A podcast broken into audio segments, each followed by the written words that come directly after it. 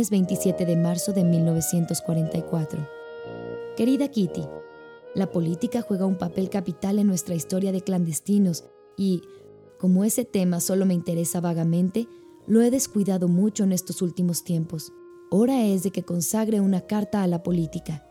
Naturalmente, todas las opiniones sobre tal cuestión difieren y, como es lógico, únicamente se habla de eso en época de guerra. Pero, para los mayores, es tema de perpetuas disputas, lo que resulta estúpido. Que rían, que hablen, que apostrofen, que se encaprichen, que hagan lo que les cuadre, mientras mojen en su propia salsa, eso no hace daño a nadie, pero que dejen de pelearse, porque eso ya no tiene gracia. La gente trae de afuera muchas noticias falsas. En cambio, nuestra radio todavía no ha mentido hasta ahora. Henk, Miep, Kufius y Kraler cambian de humor según la política del día. Ora son optimistas, ora pesimistas. Henk es el más estable de todos. En cuanto al anexo, el clima político general cambia muy poco. Las innumerables discusiones sobre el desembarco, los bombardeos, los discursos, etc., provocan exclamaciones tales como Imposible. Um Gott's Willen. Si aún están en los preparativos, ¿qué va a ser de nosotros? Todo marcha cada vez mejor. Me parece muy bien, es excelente. Optimistas y pesimistas, y no olvidemos a los realistas. Todos se desengañitan con la misma energía infatigable para exponer su opinión y cada cual crecer el único que tiene razón, lo que no ofrece ninguna novedad. Cierta señora está constantemente enfadada por la confianza desmesurada que su marido dispensa a los ingleses y cierto señor ataca a su esposa por sus reticencias desdeñosas con respecto a su Inglaterra bien amada. Nunca se cansan de ello, nunca se cansan de ello. Yo lo utilizo hasta como medio, con resultados infalibles, pues dan respingos como si hubieran sido picados por una avispa. Dejo caer una sola palabra, hago una sola pregunta. Una frase basta para hacer perder la cabeza a toda la familia como si ya no estuviéramos saturados con las transmisiones alemanas de la Wehrmacht y la BBC de Inglaterra, desde hace un tiempo se nos aflige con las transmisiones de la Luftwaffe-Meldung. Es muy hermoso, pero existe el reverso de la medalla. Los ingleses hacen de su radio un arma de propaganda constante para rivalizar únicamente con los embustes alemanes, sirviéndose de los mismos medios. Desde entonces, se conecta la radio tan pronto como despertamos. Luego, a cada hora propicia, de la mañana a la noche hasta las nueve y a menudo hasta las diez o las once, lo que prueba que, por pacientes que sean los mayores, parecen perder el cerebro de vez en cuando, salvo algunas excepciones, y no quiero ofender a nadie. Estaríamos suficientemente informados durante el día con una sola transmisión, con dos como máximo. Pero esos viejos obstinados, bueno, tú ya sabes lo que yo pienso de ellos. El programa de los trabajadores, la Holanda de ultramar, Frank Phillips o Su Majestad Guillermina, cada uno llega por turno. No se olvidan de nadie. Y cuando no están a la mesa o acostados, se amontonan alrededor de la radio para hablar de comestibles, insomnios y política. Oh, es interminable. Se trata de no volverse como ellos. Ojo con la vejez. De todos modos, los viejos de aquí no tienen gran cosa que temer. Te doy como ejemplo una escena durante el discurso de Winston Churchill, amado por todos nosotros domingo por la noche a las nueve. La tercera está sobre la mesa y los invitados hacen su entrada. Dossel se instala a la izquierda de la radio, el señor Van Damme delante y Peter al otro lado del receptor. Mamá al lado del radio y la señora detrás. En la mesa, Pim, flanqueado de Margot y de mí misma. Los caballeros contienen la respiración. Peter cierra los ojos en un esfuerzo por comprenderlo todo. Mamá está vestida con un largo batón negro, despreocupándose del discurso. Los rugidos de los aviones en ruta hacia Essen hacen estremecer a la señora. Margot y yo estamos tiernamente unidas por Mouschi, dormidos sobre una rodilla de cada una de nosotras, y papá sobre su té. Margot tiene puestas las rizadoras. Yo estoy en camisón demasiado estrecho para mí.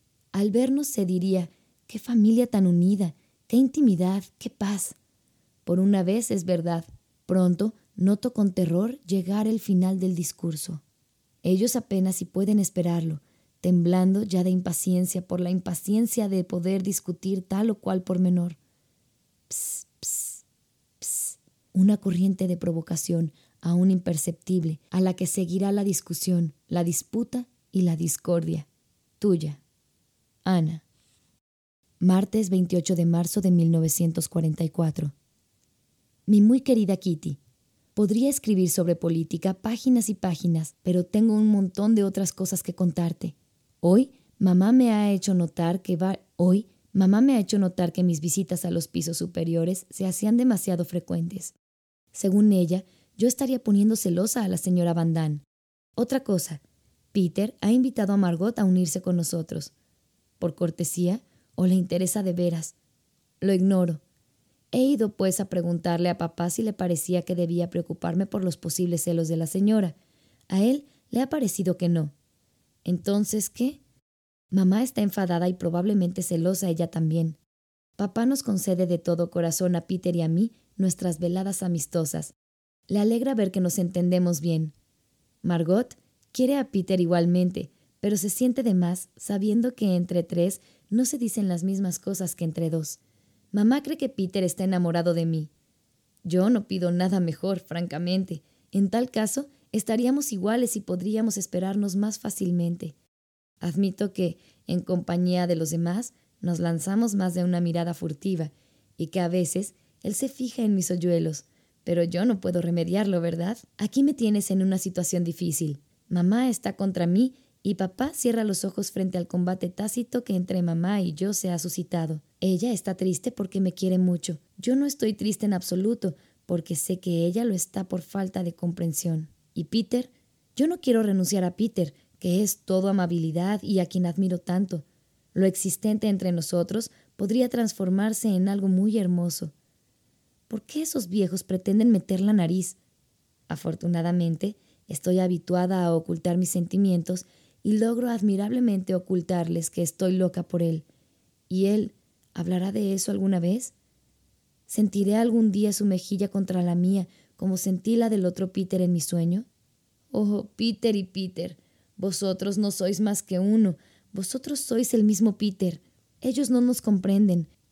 Nunca sospecharán que nos basta con estar solos, sentados el uno al lado del otro, sin hablar para estar contentos. No comprenden lo que nos impulsa al uno hacia el otro. Ah, estas dificultades, ¿cuándo serán vencidas? De cualquier modo, hay que vencerlas. La cabeza, la cabeza sobre los brazos y los ojos cerrados. No es más que un niño. Cuando juega con Mouschi es un encanto. Cuando ha sido encargado de las papas o de otras cosas pesadas, está lleno de fuerza. Cuando va a mirar los bombardeos o a sorprender a los ladrones de la noche, es valeroso. Y cuando es desmañanado y torpe, resulta sencillamente delicioso. Prefiero recibir de él una explicación a tener que enseñarle algo. Querría reconocerle superioridad en todo o en casi todo. ¿Qué quieres que puedan importarme todas esas madres? Ah, si tan siquiera él quisiera hablar. Tuya, Ana. Miércoles 29 de marzo de 1944. Querida Kitty, anoche, en la transmisión de Ultramar, el ministro Wolkestein ha dicho en su discurso que después de la guerra se coleccionarían cartas y memorias concernientes a nuestra época. Naturalmente, todos los ojos se volvieron hacia mí.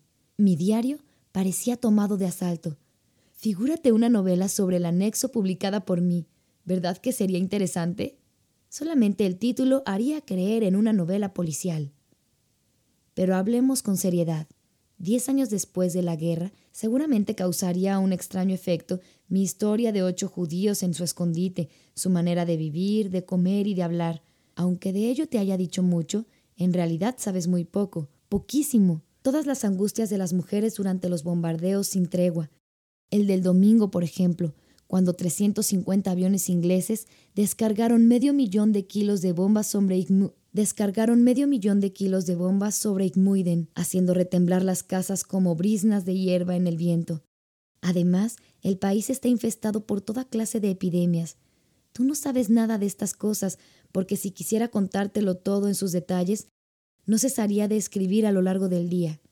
La gente forma fila para la menor de sus compras. Los médicos están imposibilitados de ir a ver a sus enfermos cuando les roban su vehículo, y esto es lo corriente. El robo y las raterías están a la orden del día, a tal punto que nos preguntamos ¿Cómo nuestros holandeses han podido revelarse así ladrones de la noche a la mañana?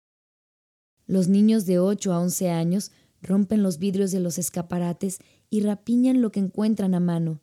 Nadie se atreve ya a dejar su casa. Nadie se atreve ya a dejar su casa cinco minutos por miedo que sus bienes desaparezcan durante su ausencia. Cada día hay anuncios ofreciendo recompensa por la devolución de máquinas de escribir robadas, alfombras persas, relojes eléctricos, telas, etc. Los relojes eléctricos de las calles y los teléfonos de las cabinas son desmontados hasta el último hilo. No tiene nada de extraño que la población esté convulsionada. Todos tienen hambre y las raciones de una semana no bastan siquiera para vivir dos días excepto en cuanto al sucedáneo de café. Ante las perspectivas del desembarco, envían a los hombres a trabajar a Alemania. Los niños están enfermos y malnutridos.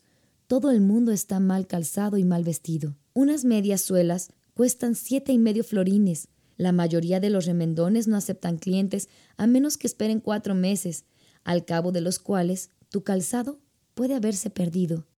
Una cosa apreciable es el sabotaje contra las autoridades que aumenta día tras día a pesar de las medidas cada vez más severas contra el pueblo, que no se contenta con una alimentación cada vez peor.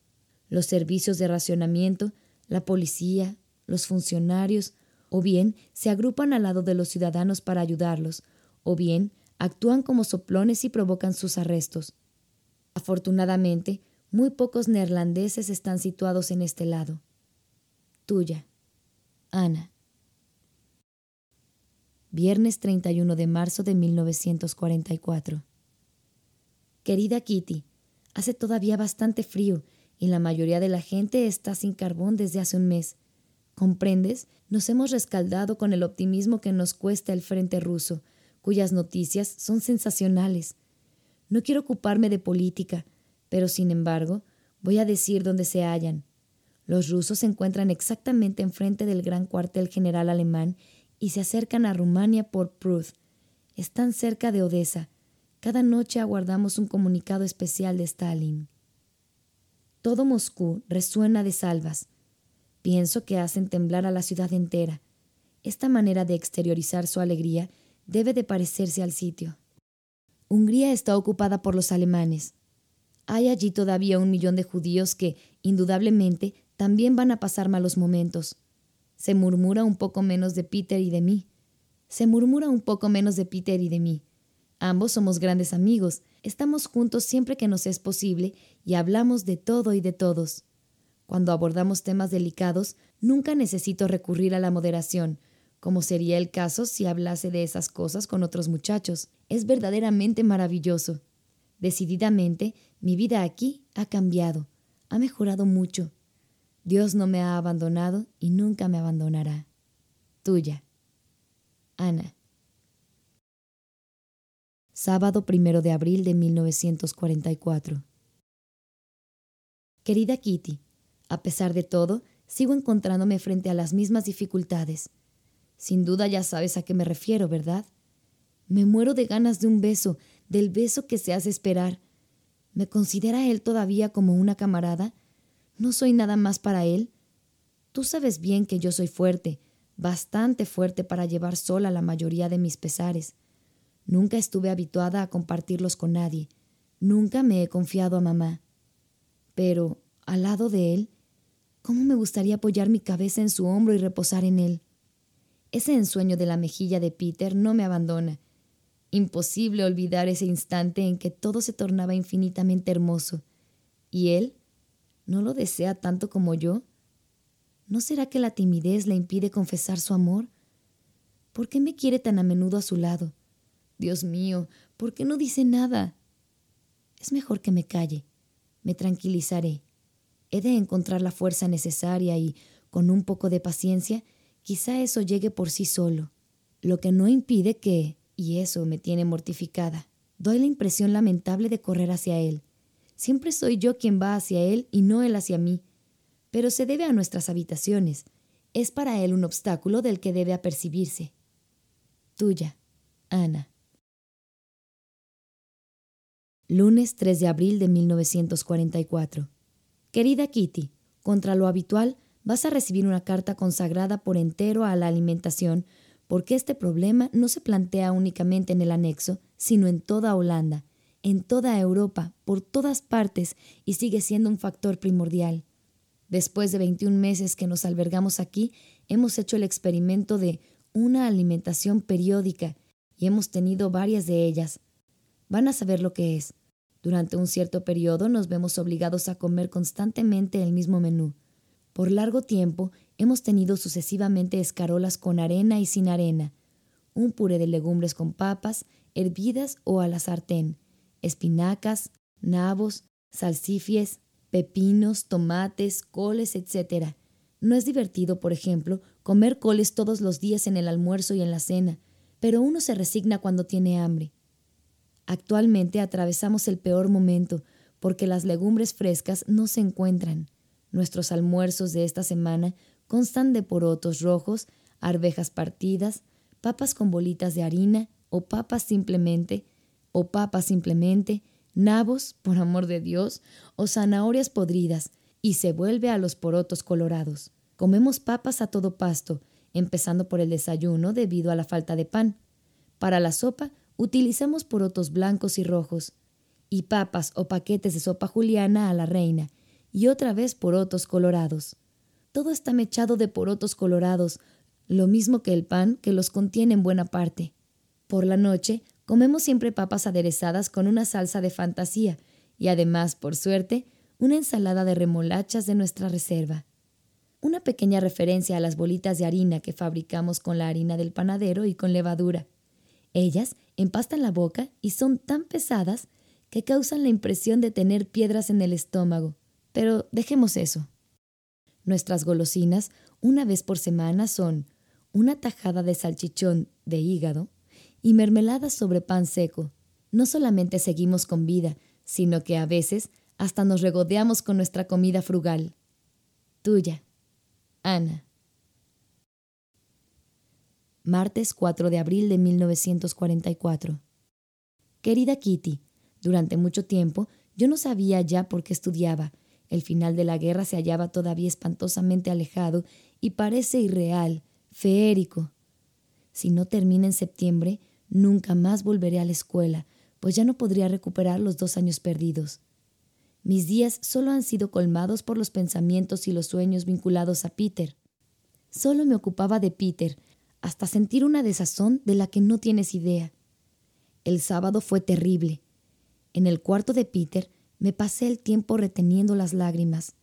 Poco después, reí con un bandán alegrado por el ponche de limón, excitándome yo misma con una alegría nerviosa. Pero una vez sola, después de haberme puesto el camisón, me dejé resbalar en el suelo e hice mis rezos, largos e intensos.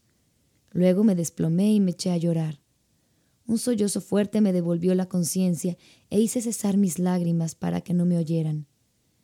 Después traté de rearmarme de valor diciendo, es necesario, es necesario, es necesario. Completamente acalambrada por mi acurrucamiento, me acosté. Eran casi once y media. Había terminado. Y ahora ha terminado de veras. Se trata de estudiar para no ser ignorante, para adelantar, para llegar a ser periodista, que es lo que yo quiero. Estoy segura de poder escribir, de ser capaz de escribir. Algunas de mis novelitas pueden pasar. Mis descripciones del anexo no adolecen de agudeza. Hay párrafos elocuentes en mi diario, pero de ahí a saber si tengo verdadero talento. Mi mejor cuento de hadas es Eva's Dream, el sueño de Eva. Es el colmo. No sé absolutamente dónde he ido a buscar eso. Cádiz Leven, la vida de Cádiz, tiene buenos momentos aquí y allá, pero en conjunto no es gran cosa. Aquí yo soy mi solo crítico y el más severo. Me he apreciado de lo que está bien o mal. Quienes no escriben desconocen lo que es esa maravilla. Antes yo deploraba siempre no saber dibujar, pero ahora me entusiasma poder al menos escribir. Y si no tengo bastante talento para ser periodista o para escribir libros, bah, siempre podré hacerlo para mí misma. Yo querría adelantar, hacer algo. No puedo imaginarme viviendo con mamá, la señora Van Damme y todas esas mujeres que cumplen con su deber y son olvidadas más tarde. Además de un marido y varios hijos, necesitaré tener otra cosa. Quiero seguir viviendo, aún después de mi muerte. Por eso le estoy agradecida a Dios que, desde mi nacimiento, me dio una posibilidad, la de desarrollarme y escribir, es decir, la de expresar todo cuanto acontece en mí. Al escribir mi libreto de todo, mi pensar desaparece y mi valor renace. Pero, he ahí la cuestión primordial. ¿Seré alguna vez capaz de escribir algo de fuste? ¿Podré ser algún día periodista o escritora? Confío que sí. Oh, cómo lo deseo. Pues al escribir yo puedo concretarlo todo, mis pensamientos, mi idealismo y mis fantasías. Hace mucho tiempo que no sigo trabajando en Cádiz Leden. Aunque vea muy bien la prosecución, no ha resultado al escribir y no he dado con la manera de avanzar. Quizá nunca logré terminarla. ¿Esta novelita acaso encuentre su fin en el cesto de los papeles o en la estufa? Ello me dolerá infinitamente, pero, bien pensado, a los 14 años se tiene demasiada poca experiencia para lanzarse en la filosofía.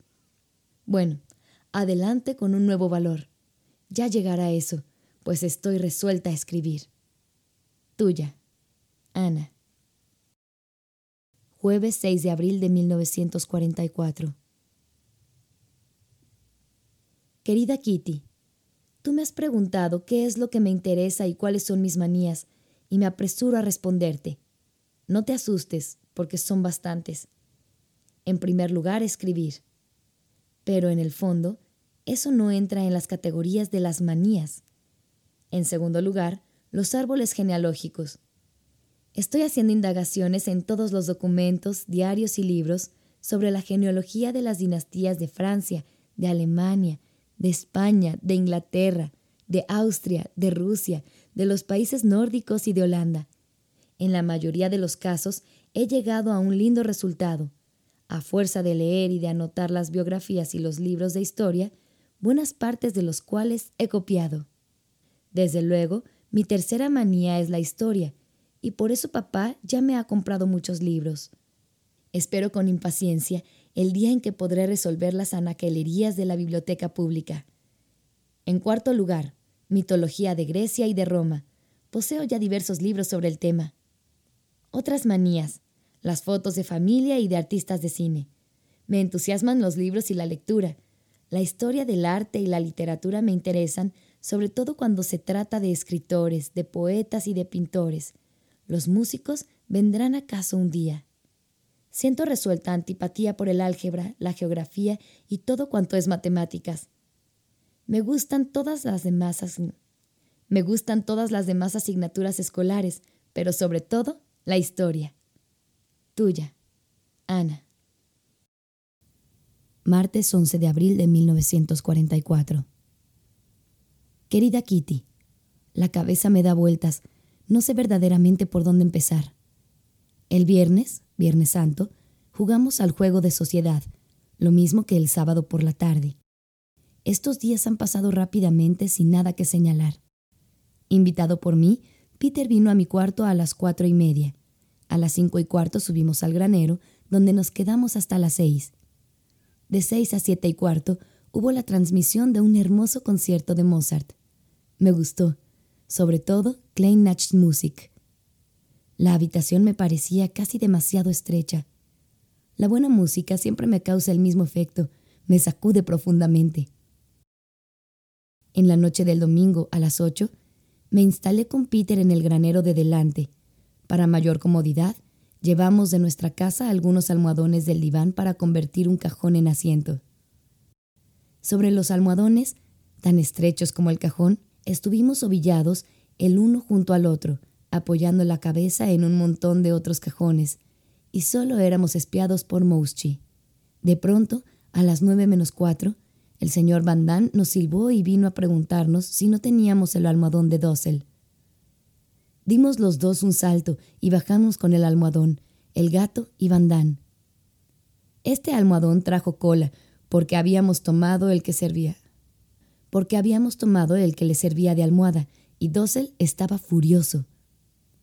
Tenía miedo a las pulgas del granero e hizo una escena delante de todo el mundo debido a este único almohadón. Peter y yo, para vengarnos, escondimos dos cepillos duros en su cama, y este pequeño intermedio nos hizo reír bastante. Pero no reíamos mucho tiempo, A las nueve y media, Peter golpeó suavemente a nuestra puerta y preguntó a papá si querría ir a ayudarle. No podía arreglárselas con una frase inglesa difícil. Hay algo que va mal, dije yo a Margot. Ese pretexto es demasiado burdo. Tenía razón, había ladrones en el almacén. En un mínimo de tiempo, papá, Van Dossel y Peter se encontraron abajo, en tanto que Margot, mamá, la señora y yo nos quedamos aguardando. Cuatro mujeres, unidas por la angustia, parlotean siempre, y es lo que nosotras hicimos, hasta que oímos un golpe violento. Luego, silencio absoluto. El péndulo señalaba las diez menos cuatro. Cada una de nosotras se puso pálida, aunque guardando la calma a pesar del miedo. ¿Qué había sido de nuestros hombres? ¿Qué significaba aquel golpe? ¿Habían tenido que luchar con los ladrones? A las diez, pasos en la escalera. Papá, pálido y nervioso, entró seguido del señor Van Apaguen todas las luces, suban sin hacer ruido. Es de temer que venga la policía. No había tiempo para sentir miedo. Las luces fueron apagadas. Yo apenas si tuve tiempo de coger un batón antes de subir. ¿Qué ha ocurrido? Vamos, cuenten. Ya no había nadie para hacerlo, pues los cuatro habían vuelto a bajar. No reaparecieron hasta diez minutos más tarde todos a la vez. Dos de ellos montaron guardia junto a la ventana abierta en el cuarto de Peter. La puerta del rellano fue cerrada con cerrojo, lo mismo que la del armario giratorio. Púsose un trapo de lana alrededor del pequeño velador y fuimos un oído solo.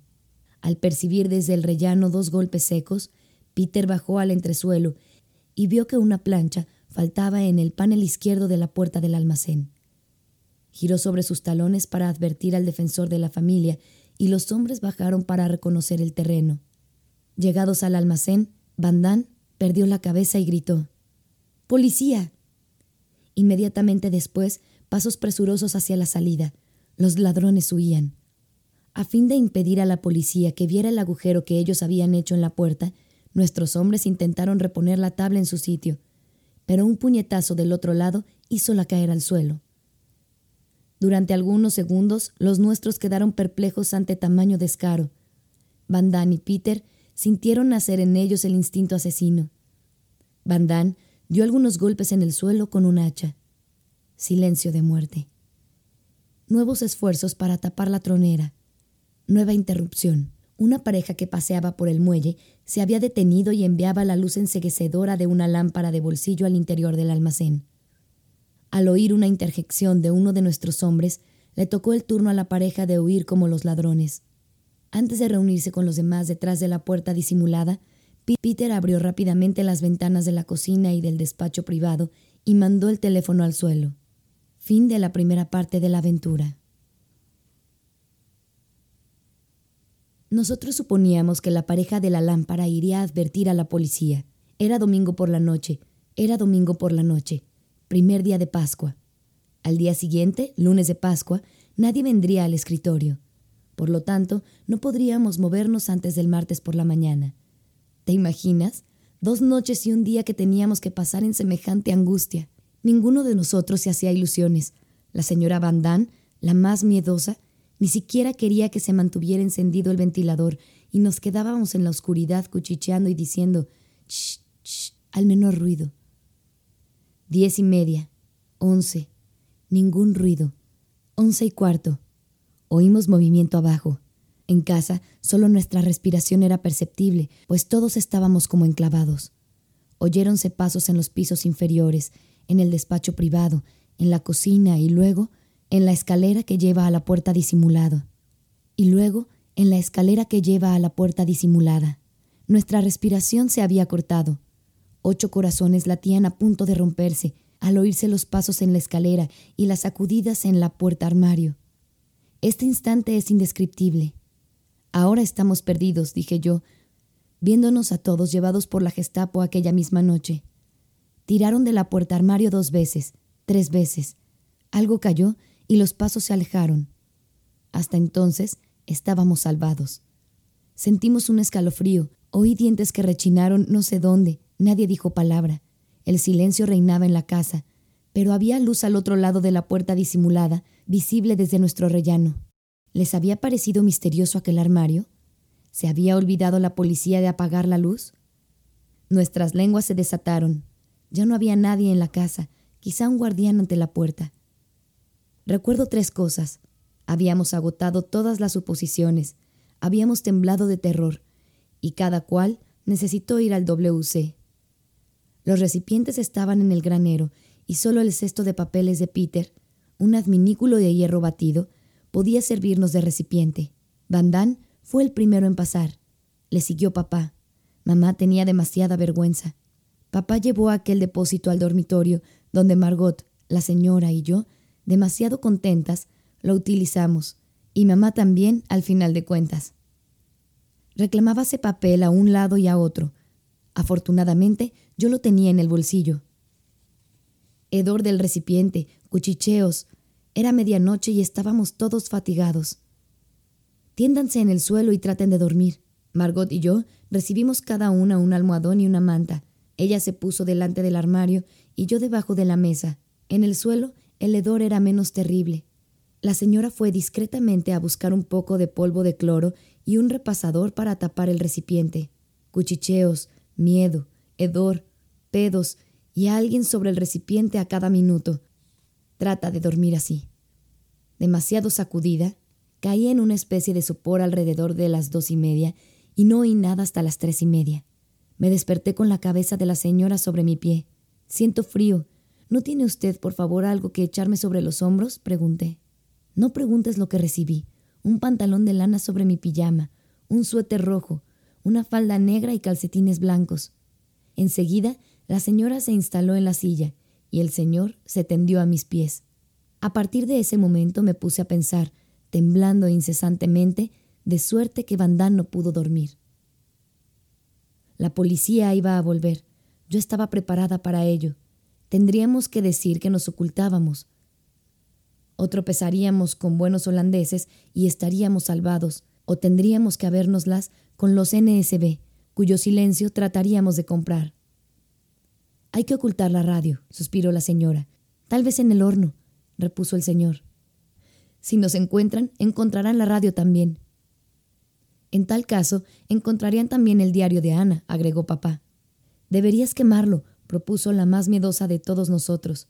Estas palabras y las sacudidas a la puerta armario, estas palabras y las sacudidas a la puerta armario me hicieron pasar los instantes más punzantes de mi vida. Mi diario no. Mi diario no será quemado sino conmigo.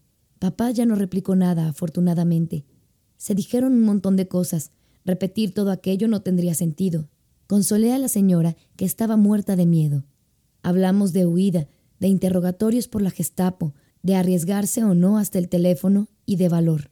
Ahora debemos portarnos como soldados, señora. Si nos atrapan, sea nos sacrifican por la reina y la patria, por la libertad, por la verdad y el derecho, como nos lo anuncia constantemente la Holanda de ultramar. Pero nosotros arrastramos a los otros en nuestra desgracia. Y eso es lo espantoso, eso es lo atroz. Después de una hora, el señor Van cedió de nuevo su sitio a la señora y papá se puso a mi lado. Los hombres fumaban sin cesar, interrumpidos de tiempo en tiempo por un profundo suspiro, luego una pequeña necesidad y así sucesivamente. Las cuatro, las cinco, las cinco y media. Me levanté para reunirme con Peter en el puesto de vigía ante su ventana abierta. Así, tan cerca el uno del otro, podíamos notar los temblores que recorrían nuestros cuerpos. De vez en cuando nos decíamos algunas palabras, pero sobre todo tendíamos el oído. A las siete, ellos quisieron telefonear a Kufuis para que mandase a alguien aquí. Anotaron lo que iban a decirle por teléfono. El riesgo de hacerse oír por el guardián apostado ante la puerta era grande, pero el peligro de la llegada de la policía era más grande aún. Se concretaron a esto. Robo. Visita de la policía que ha penetrado hasta la puerta armario, pero no más lejos. Los ladrones, al parecer estorbados, han forzado la salida del almacén y han huido por el jardín. Como la entrada principal estaba con cerrojo, había obligado sin duda a Kraler a salir la víspera por la otra puerta de entrada. Las máquinas de escribir y la máquina de calcular están a salvo en el gran bargueño del despacho privado. Tratar de avisar a Henk para que busque la llave en casa de Eli antes de trasladarse a la oficina, a donde entrará su pretexto de dar de comer al gato. Todo salió a pedir de boca. Telefonearon a Kufuis y trasladaron las máquinas de escribir desde nuestra casa al bargueño. Luego se sentaron alrededor de la mesa a esperar a Henk o a la policía. Peter se había dormido. El señor Van Damme y yo quedamos tendidos en el suelo hasta oír un ruido de pasos firmes. Me levanté suavemente. Es Henk. No, no, es la policía, respondieron los demás. Golpearon a nuestra puerta. Miep silbó. La señora Van ya no podía más. Estaba pálida como una muerta, inerte en su silla, y seguramente se habría desmayado si la tensión hubiera durado un minuto más. Cuando Miep y Henk penetraron, nuestra habitación debía de ofrecer un marco delicioso. Solo la mesa merecía una foto. Sobre cine y teatro, abierto en una página consagrada a las danzarinas, había mermelada y un medicamento contra la diarrea. Además, en revoltijo, dos potes de dulce, un mendrugo grande y otro chico de pan, un espejo, un peine, fósforo, cenizas, cigarrillos, tabaco, un cenicero, libros, un calzón, una lámpara de bolsillo, papel higiénico, etc. Naturalmente, Henk y Miep fueron acogidos con lágrimas de alegría. Henk, después de haber arreglado la tronera en la puerta, púsose en camino para avisar a la policía del robo. Enseguida, quería hablar con el guardián de noche, Slachter, que había dejado cuatro palabras para Miep, diciendo que había visto la puerta estropeada y que había avisado a la policía. Disponíamos, pues, de una media hora para refrescarnos. Jamás he visto producirse un cambio tan grande en tan poco tiempo. Después de haber rehecho las camas, Margot y yo tuvimos cada cual una visita al WC. Luego nos cepillamos los dientes, los lavamos y nos peinamos. Enseguida yo puse en orden el dormitorio, y muy pronto subí hasta el alojamiento de los Bandán. La mesa estaba ya bien limpia. Preparé el té y el café. Hicieron hervir la leche. Iba a ser enseguida la hora del desayuno, y nos pusimos a la mesa. Papá y Peter estaban ocupados en vaciar los vasos de noche y en limpiarlos con polvo de cloro. A las once, ya de vuelta Henk, estábamos todos sentados alrededor de la mesa agradablemente y poco a poco empezamos a humanizarnos. Henk contó. Slachter dormía todavía, pero su mujer repitió el relato de su marido. Al hacer su ronda por los muelles, había descubierto el agujero en la puerta había ido a buscar a un agente y juntos recorrieron el inmueble. Vendría a ver a Kraler el martes para contarle lo demás. En la comisaría aún no estaban al tanto del robo. Tomaron nota para venir el martes. Al pasar, Henk se había detenido en casa de nuestro proveedor de papas, que vive muy cerca de aquí, y le había hablado del robo.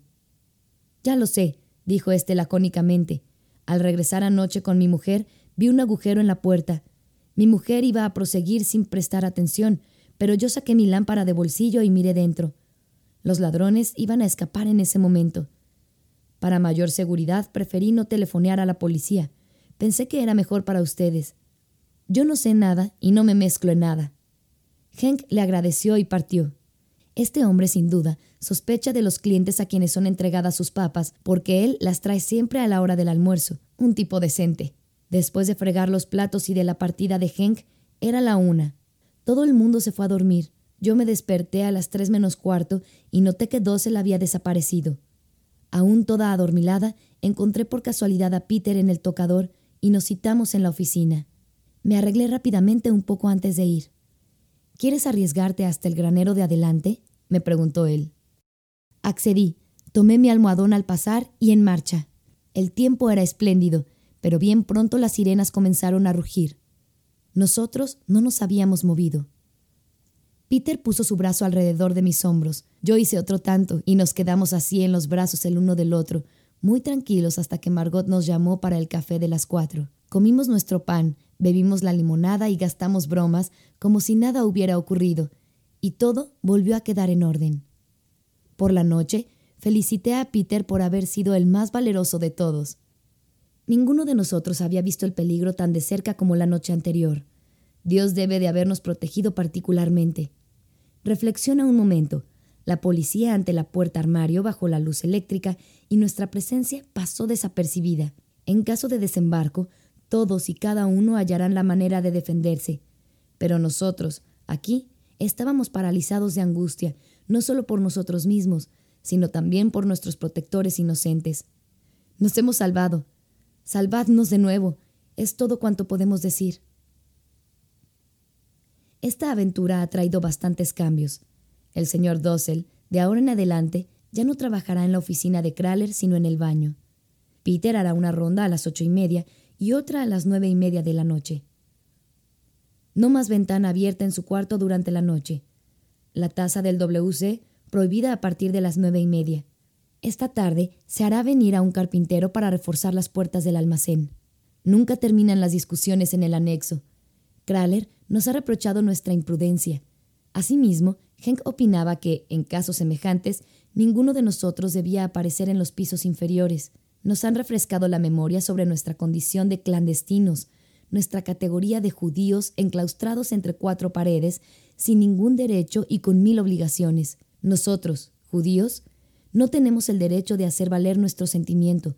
Solo nos resta ser fuertes y valerosos, aceptar todos los inconvenientes sin pestañear, conformarnos con lo que podemos tener confiando en Dios. Un día terminará esta terrible guerra. Un día seremos personas como los demás y no solamente judíos. ¿Quién nos ha marcado así? ¿Quién ha resuelto la exclusión del pueblo judío de todos los otros pueblos? ¿Quién nos ha hecho sufrir tanto hasta aquí? Es Dios quien nos ha hecho así, pero también será Dios quien nos elevará. Sí, a pesar de este fardo que soportamos, muchos de nosotros siguen sobreviviendo. Hay que creer que, como proscritos, los judíos se transformarán un día en ejemplos. ¿Quién sabe? ¿Acaso llegue el día en que nuestro Antiguo Testamento enseñe el bien al mundo, a decir, a todos los pueblos, y que en eso radique la única razón de nuestro sufrimiento. Jamás llegaremos a ser los representantes de un país, sea el que fuere. Nunca seremos holandeses o ingleses. Simplemente, siempre seremos judíos por añadidura. Pero deseamos seguir siéndolo. Valor. Tengamos conciencia de nuestra misión sin quejarnos y estemos seguros de nuestra salvación. Dios no ha dejado nunca caer a nuestro pueblo.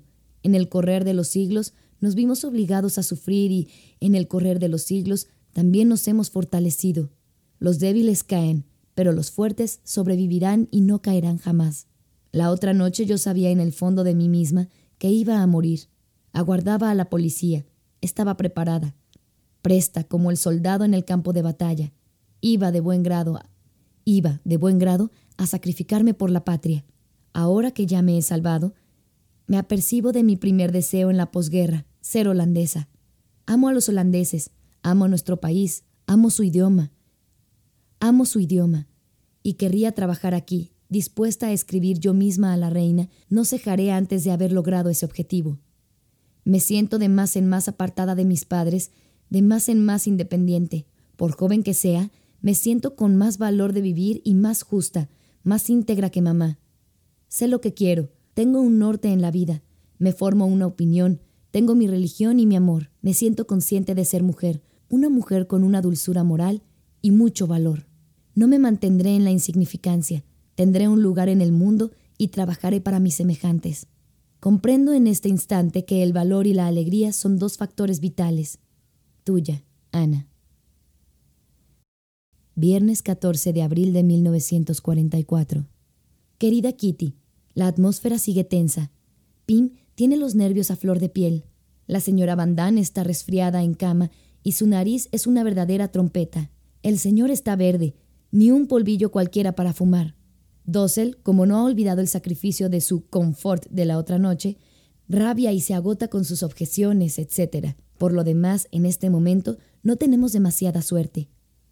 Hay un escape de agua en el WC, pues el caucho del rebobinete se ha gastado pero gracias a nuestras numerosas relaciones, eso quedará pronto arreglado. A veces soy sentimental, ya lo sé, pero a veces tengo también una razón de serlo. Cuando, en medio de un estruendo insensato, no importa dónde, me encuentro muy al lado de Peter, sobre un duro cajón, su brazo alrededor de mí, mi brazo alrededor de él, y él juega con un mechón de mi pelo, cuando afuera los pájaros hacen vibrar sus cantos, cuando se ve a los árboles reverdecer, cuando el sol nos llama, cuando el cielo está demasiado azul, oh, entonces, entonces mis deseos ya no se cuentan. Solo veo rostros descontentos y sombríos. No oigo más que suspiros y quejas reprimendas. Dijérese que, bruscamente, todo anda mal entre nosotros. En el anexo no hay nadie que nos sirva como director de orquesta. Cada cual pelea con sus propios nervios sin ser capaz de llegar a una conclusión. Cada día se oye, si esto terminara, mis estudios, mis esperanzas, mi amor, mi valor, todo eso me hace mantener la cabeza alta y ser juiciosa. Estoy persuadida, persuadida, Kitty, de lo que hoy me hallo un poco descentrada. Ignoro verdaderamente por qué. Todas las cosas se confunden, no llego a encadenar, y dudo muy seriamente de que, más tarde, alguien pueda alguna vez interesarse por mis chocheces. Las confidencias del patio malo. Tal será el título de mis papelotes. El señor Volkestein y los coleccionistas de documentos de guerra no hallarán gran interés en mi diario. Tuya, Ana. Domingo por la mañana antes de las 11, 16 de abril de 1944. Muy querida Kitty, retén bien el día de ayer porque es muy importante en mi vida. ¿No es acontecimiento importante para cualquier muchacha el recibir un beso? Pues esa es la razón. El beso de Bran en mi mejilla derecha no cuenta, como tampoco el del señor Walker en mi mano derecha. Voy a contarte cómo el beso me cayó repentinamente del cielo. Anoche a las ocho estaba con Peter sentada a su lado en el diván, y él no tardó en rodearme con su brazo. Si te apartas un poco, dije yo, no golpearía con la cabeza contra tus libros. Él retrocedió casi hasta el final y yo pasé mi brazo por su espalda para sentirme abrazada, de manera que estaba literalmente sepultada. No era la primera vez que estábamos sentados así, pero nunca hasta entonces tan cerca el uno del otro. Él me estrechó fuertemente contra sí. Mi seno derecho, al tocar su corazón, hizo latir mi corazón con golpes más rápidos. Pero aún no habíamos llegado. Él no permitía que mi él no permitía que mi cabeza dejara de reposar sobre su hombro, como no fuera para apoyar la suya en el mío. Después de unos cinco minutos me incorporé, pero él, enseguida, Tomó mi cabeza entre sus manos y la estrechó contra sí. Oh, era exquisito. Casi no hablé, a tal punto era grande mi placer. Un poco torpemente, él acarició mi mejilla y mi brazo. Jugó con mi cabello. Nuestras cabezas, la una pegada a la otra la mayoría del tiempo. La emoción que se apoderó de mí no puedo describírtela, Kitty. Me sentía demasiado dichosa y creo que él también. Alrededor de las ocho y media nos levantamos. Yo me quedé mirando cómo Peter se ponía las sandalias de gimnasia para hacer la ronda de la casa lo más silenciosamente posible. No sé todavía cómo fue, pero antes de bajar, él me besó de repente en la mejilla izquierda, entre los cabellos, al lado del oído. Escapé como una cabra sin volverme y me siento llena de esperanza para hoy. Tuya, Ana. Lunes 17 de abril de 1944. Querida Kitty, ¿crees tú que mis padres me permitirían estar con un muchacho en un diván y que nos besáramos? ¿Un muchacho de 17 años y medio y una muchacha de casi 15? En el fondo creo que no, pero este pequeño asunto es cuestión exclusivamente mía. Me siento tan tranquila y tan segura en sus brazos con todos mis ensueños. Qué impresión la de sentir su mejilla contra la mía y qué delicia el saber que alguien me aguarda. Pero efectivamente hay un pero. ¿Se contentará Peter con eso? Desde luego, aún no he olvidado su promesa, pero es un muchacho. Ya sé que empiezo demasiado pronto. No haber cumplido 15 años y ser ya tan independiente. Para los demás, eso podría parecer incomprensible. Estoy casi segura de que Margot nunca besaría a un muchacho sin que antes fuera cuestión de noviazgo o de matrimonio. Pero ni Peter ni yo forjamos ningún proyecto. Mamá seguramente tampoco tocó a un hombre antes de conocer a papá. ¿Qué dirían mis amigas si me supieran en los brazos de Peter? Mi corazón contra su pecho, mi cabeza sobre su hombro o con su cabeza pegada a la mía. Vamos, Ana, es vergonzoso. Pero, en realidad, yo no lo encuentro vergonzoso para nosotros, que estamos privados de todo, segregados del mundo y abrumados de preocupaciones y de angustias, sobre todo en los últimos tiempos.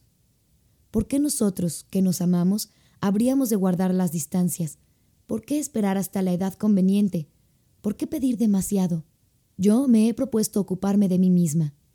Él nunca querría causarme un pesar, razón sobrada para no escuchar más que nuestros corazones y hacernos ambos felices. ¿Por qué no? Sospecho, Kitty, que tú adivinas un poco mi vacilación, la cual se me ocurre proviene de mi franqueza que se opone a toda gasmoñería. ¿Crees que debo contarle a papá lo que hago? ¿Es menester que un tercero comparta nuestro secreto? ¿Qué te parece? Perdería su magia, pero, además, al contarlo, me tranquilizaría yo moralmente. Voy a pedirle a él su opinión.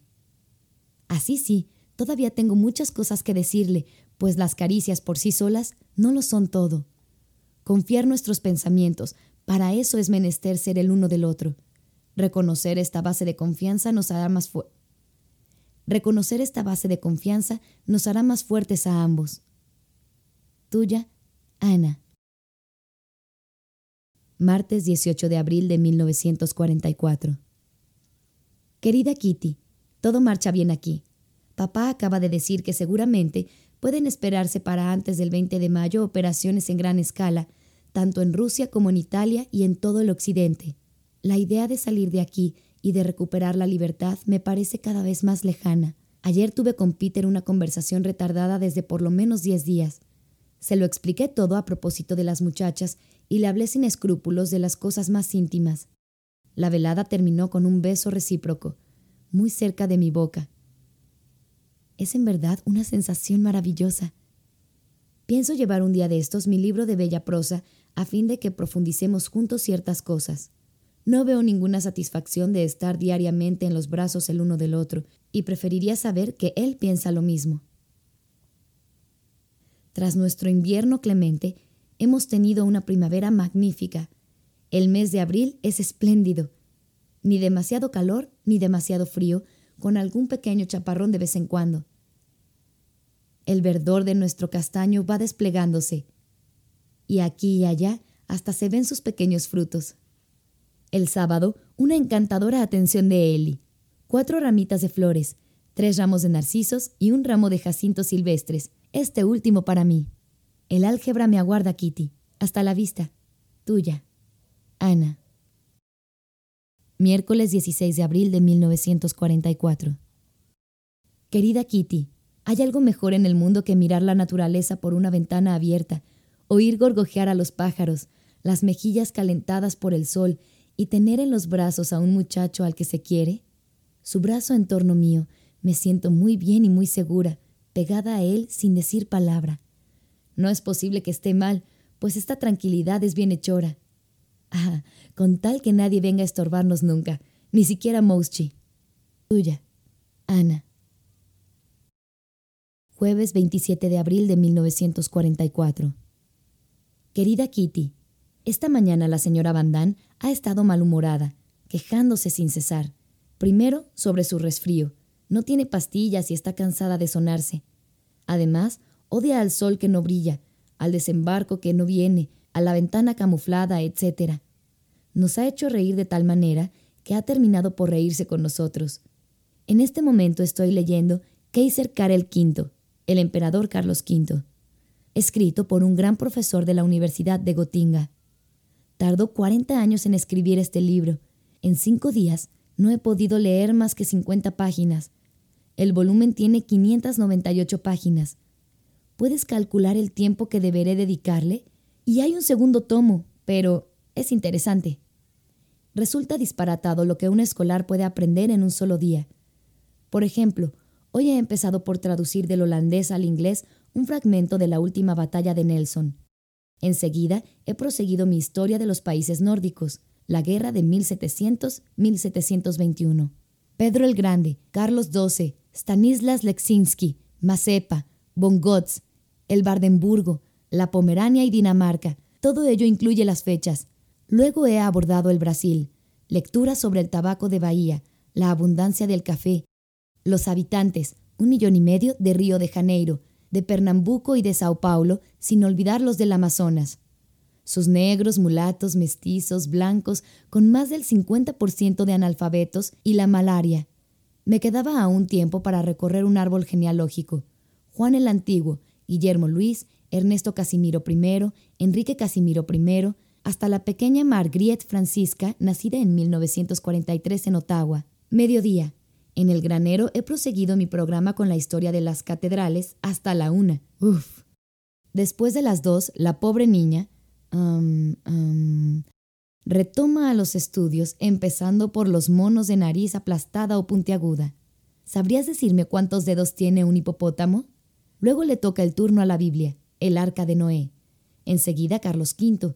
En el cuarto de Peter, Harry Esmond de Thackeray, en inglés. Cambiar para dedicarse al vocabulario francés. Y al final, comparar el Mississippi con el Missouri. Todavía tengo mi resfrío y se lo he contagiado a Margot, lo mismo que papá y mamá. Con tal de que Peter no lo contraiga, él ha insistido para que yo le besara y me ha llamado su Eldorado. No tiene ningún sentido, pobre muchacho, pero le quiero igualmente. Tuya, Ana. Viernes 28 de abril de 1944. Querida Kitty, nunca he olvidado mi sueño sobre Peter, nunca he olvidado mi sueño sobre Peter Wessel. Nunca he olvidado mi sueño sobre Peter Wessel. Ver principios de enero. Hoy mismo, al pensar en ello, siento su mejilla junto a la mía, dándome la sensación maravillosa de que todo es bueno. Con mi Peter de aquí, llego a veces a sentir lo mismo, pero nunca había sido con la misma fuerza hasta anoche, cuando nos abrazamos en el diván como de costumbre. De repente, la pequeña Ana de todos los días no es audaz, ni chancera, sino que solo pide ser tierna y querer. Yo estaba enovillada junto a él y sintiendo la emoción apoderarse de mí. Las lágrimas me subieron a los ojos. Una cayó sobre su overall, en tanto que la otra resbalaba a lo largo de mi nariz. ¿Lo habría notado él? Ningún movimiento lo traicionaba. ¿Tenía la misma emoción que yo?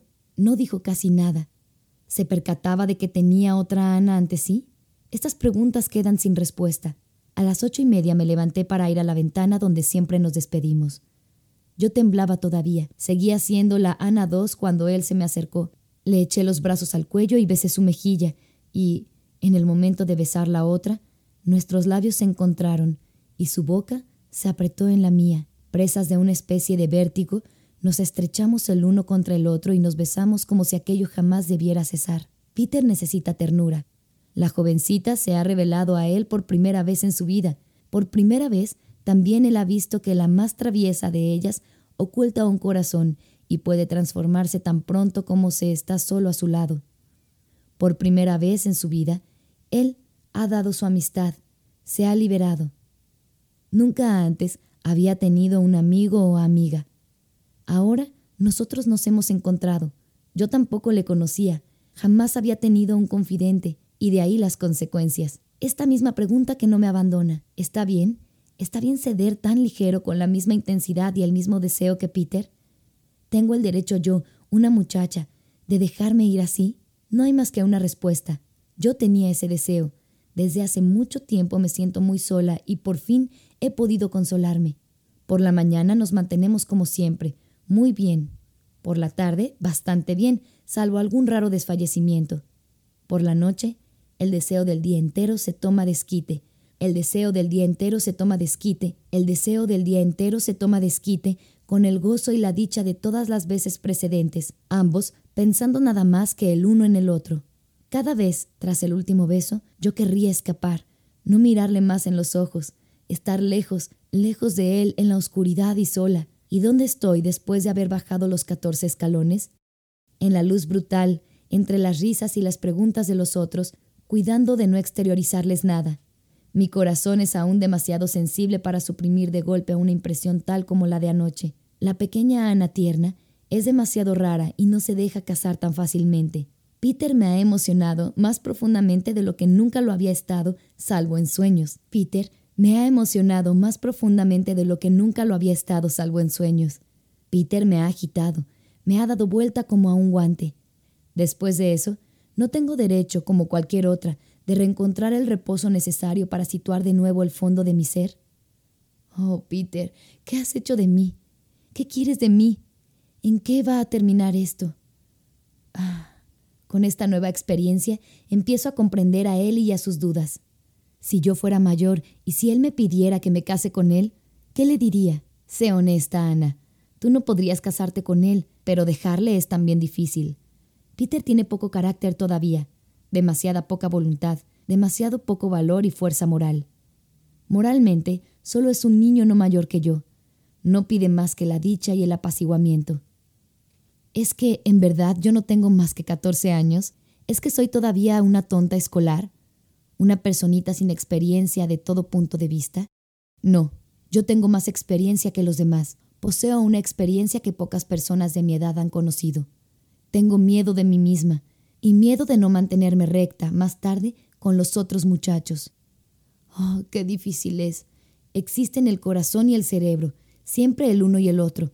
Cada cual habla en el momento determinado, pero ¿cómo saber, cómo saber si he elegido bien el momento? Tuya. Martes 2 de mayo de 1944. Querida Kitty, el sábado por la noche le pregunté a Peter si no le parecía que yo debía contar algo a papá. Consintió después de alguna vacilación. Eso me alegró, pues era la prueba de un sentimiento puro. Al volver a mi alojamiento, propuse inmediatamente ir a buscar el agua con papá. En la escalera le dije, Papá, comprenderá sin duda que cuando me encuentro con Peter no estamos sentados a un metro de distancia el uno del otro. ¿Qué te parece? ¿Está mal eso? Papá no respondió enseguida. Luego dijo, No, yo no lo encuentro mal, Ana, pero aquí, en este espacio restringido, sería preferible que fueras prudente. Dijo algo más en ese sentido durante nuestro estudio.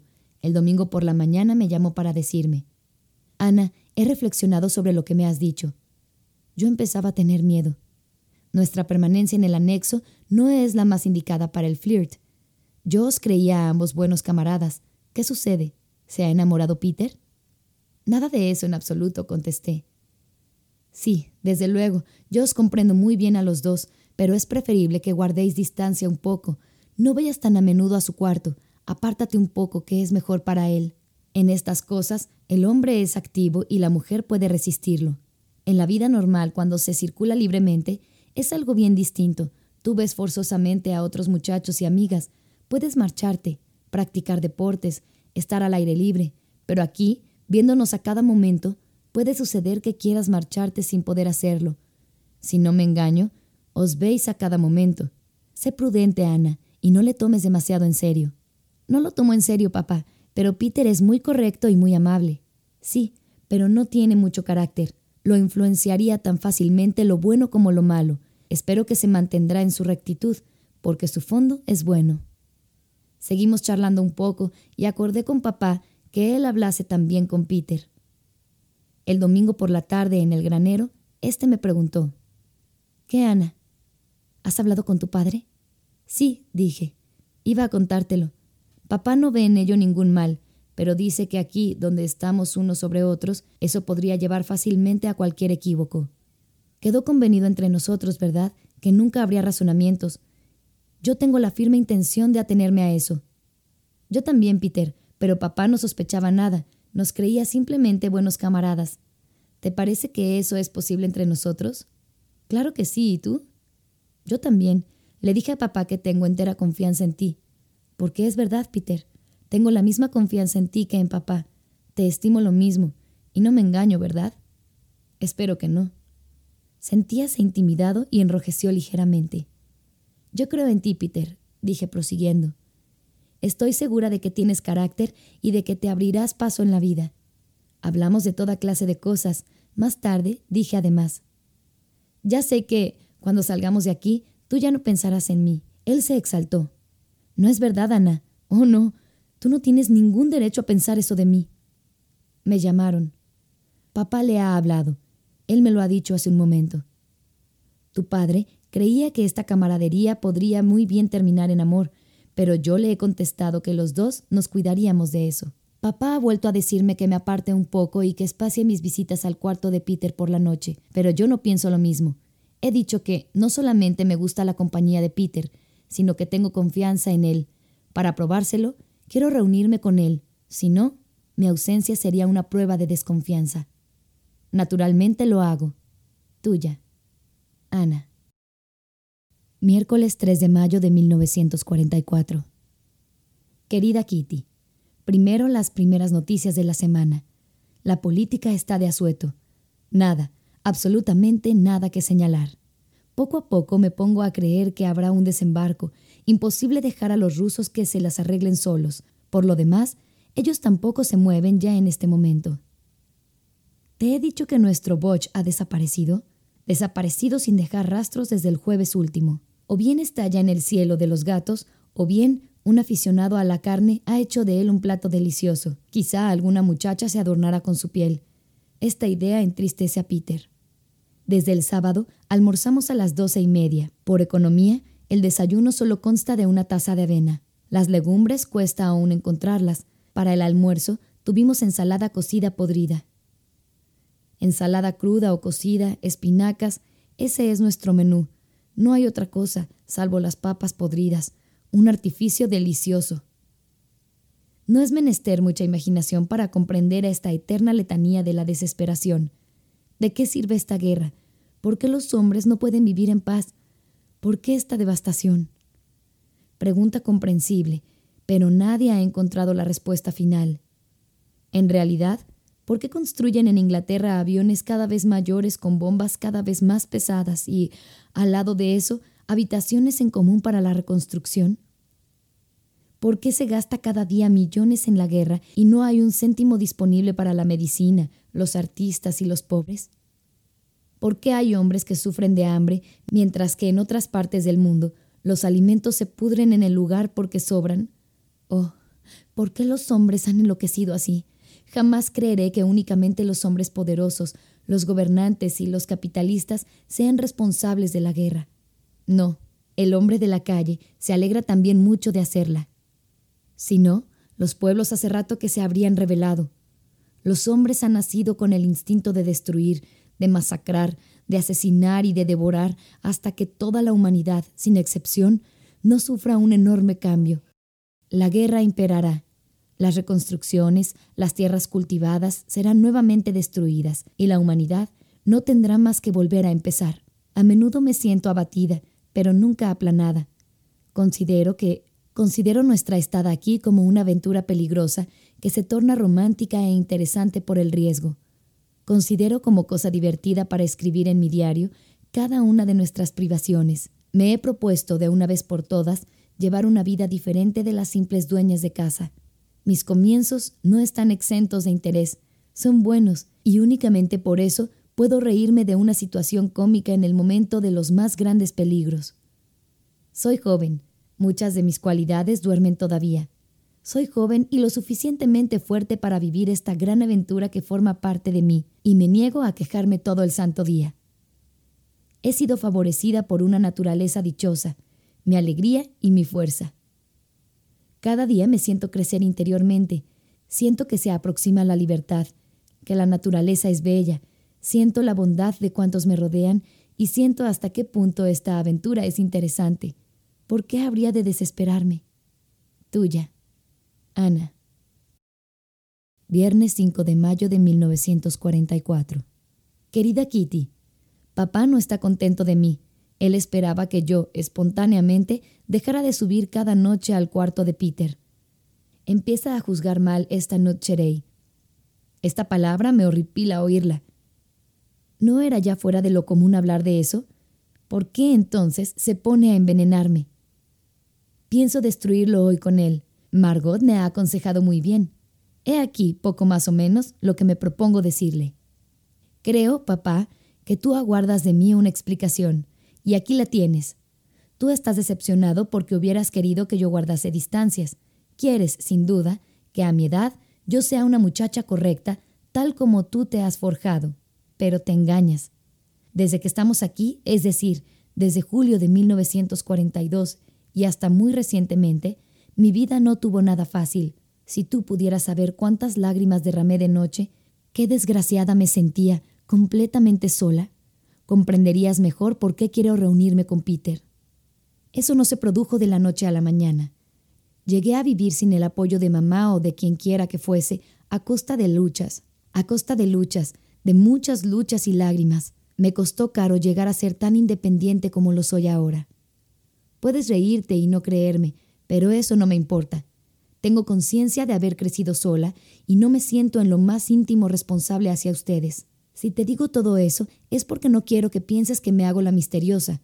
En cuanto a mis actos, me siento responsable conmigo misma. Cuando me debatía completamente sola, todos vosotros, y tú también, cerrasteis los ojos y os tapasteis los oídos. No me ayudasteis, al contrario, Solo recibí regaños porque era demasiado estruendosa. Al llamar así la atención, yo pensaba hacer callar mi pena, me obcecaba por hacer callar aquella voz interior. Durante más de un año y medio interpreté la comedia día tras día sin quejarme, sin apartarme de mi papel, sin desfallecer. Ahora la lucha ha terminado. He ganado, tengo mi desquite. Soy independiente de cuerpo y de espíritu. Soy independiente de cuerpo y de espíritu. Ya no necesito una madre. Me he vuelto fuerte a la fuerza de luchar. Me he vuelto fuerte a fuerza de luchar. Me he vuelto fuerte a fuerza de luchar. Y ahora que tengo la certidumbre de haberme tomado el desquite, quiero proseguir sola mi camino, el camino que me parece que es el bueno. Tú no puedes, no debes considerarme como una niña de 14 años, porque todas estas miserias me han envejecido. Me propongo obrar según mi conciencia y no deploraré mis actos. Desde luego, podrás impedirme que me reúna con Peter, o me lo prohíbes por la fuerza, o confías en mí en todo y para todo y me dejas en paz. Tuya. Ana. Sábado 6 de mayo de 1944. Querida Kitty, ayer antes de cenar puse en el bolsillo de papá una carta conteniendo lo que ya te he explicado. Estuvo agitado toda la noche, según Margot. Yo estaba lavando los platos arriba. Pobre Pim, qué impresión debe de haberle causado esa lectura. Es tan sensible. Advertí inmediatamente a Peter para que no le dijera ni le preguntase nada. Pim no ha tratado ya de discutir el incidente conmigo. ¿Será partida ganada? Todo marcha suavemente. Las noticias de afuera son increíbles. Media libra de té cuesta 350 florines, una libra de café 80 florines, la manteca 35, cada huevo 1,45. Se paga 14 florines por 100 gramos de tabaco. Todo el mundo trafica en el mercado negro. Cada chiquillo tiene algo que ofrecer. El muchacho del panadero nos ha conseguido unos hilitos de seda para surcir al precio de 90 centavos. El lechero se ocupa de falsas tarjetas de racionamiento y un empresario de pompas fúnebres negocia con el queso. Cada día hay un asalto, un asesinato o un robo. Los agentes de policía participan en ellos como profesionales, pues cada cual quiere llenar su estómago de una u otra manera. Como está prohibida toda alza de salarios, la gente se ve impelida al delito. La policía tiene su trabajo en buscar a los niños perdidos. Cada día desaparecen muchachas de 15, 16 y 17 años. Tuya, Ana. Domingo por la mañana, 7 de mayo de 1944. Querida Kitty, gran conversación con papá ayer por la tarde. Yo lloré terriblemente y él lloró conmigo. ¿Sabes lo que me dijo Kitty? He recibido muchas cartas en mi vida, pero esta es la más hiriente de todas. Ana, tan querida siempre por tus padres, por unos padres que siempre han estado dispuestos a defenderte y siempre lo han hecho. ¿Tú pretendes no tener ninguna responsabilidad con nosotros? ¿Pretendes que te abandonamos, que te dejamos sola, que no te hacemos justicia? No, Ana. Eres tú quien comete un grave error al ser así de injusta. Quizá no querías decir eso, pero lo has escrito. No, Ana. Nosotros no hemos merecido semejante reproche. Oh, es horrible cometer tal error. Es la cosa más innoble que yo haya hecho en mi vida. Para que él me, para que él me respetase, yo no he hecho más que empecinarme, hablando de mis lágrimas y de mi pesar con la presunción de una persona mayor. He tenido una gran pena, desde luego, pero acusar de esa manera al bueno de Pim, él, que lo ha hecho todo por mí y sigue haciéndolo, era más que innoble. Tanto mejor si se me ha hecho salir de mi torre de marfil. Tanto mejor si mi orgullo ha recibido un pequeño impacto, porque yo era demasiado presuntuosa. Señorita Ana, lo que usted ha hecho está lejos de ser perfecto. Causar semejante pesar a alguien quien se dice querer, e intencionalmente por añadidura, no es más que una bajeza, una gran bajeza. Lo que más me avergüenza es cómo papá me ha perdonado. Va a quemar la carta y se ha vuelto tan amable conmigo que se creería que él es el culpable. No, Ana, Tú tienes todavía mucho que aprender. En lugar de encarar a los demás y acusarlos, harías mejor en volver a empezar. He tenido mis penas, sí, pero todos los de mi edad pasan por eso, ¿verdad? Yo interpretaba una comedia antes de tener conciencia de lo que hacía. Me sentía sola, pero rara vez vencida. Hay que avergonzarse de eso y me avergüenzo terriblemente. Lo hecho hecho está, pero es posible corregirse, volver a empezar desde el principio. Quiero hacerlo y no debe ser demasiado difícil, pues tengo a Peter. Con su apoyo podré hacerlo. Ya no estoy sola en el mundo. Él me quiere, yo le quiero. Tengo mis libros, los cuentos que escribo y mi diario. No soy demasiado fea ni demasiado tonta, soy alegre de naturaleza y se trata también de tener buen carácter. Ese es, pues, mi propósito. Sí, Ana, tú te has dado bien cuenta.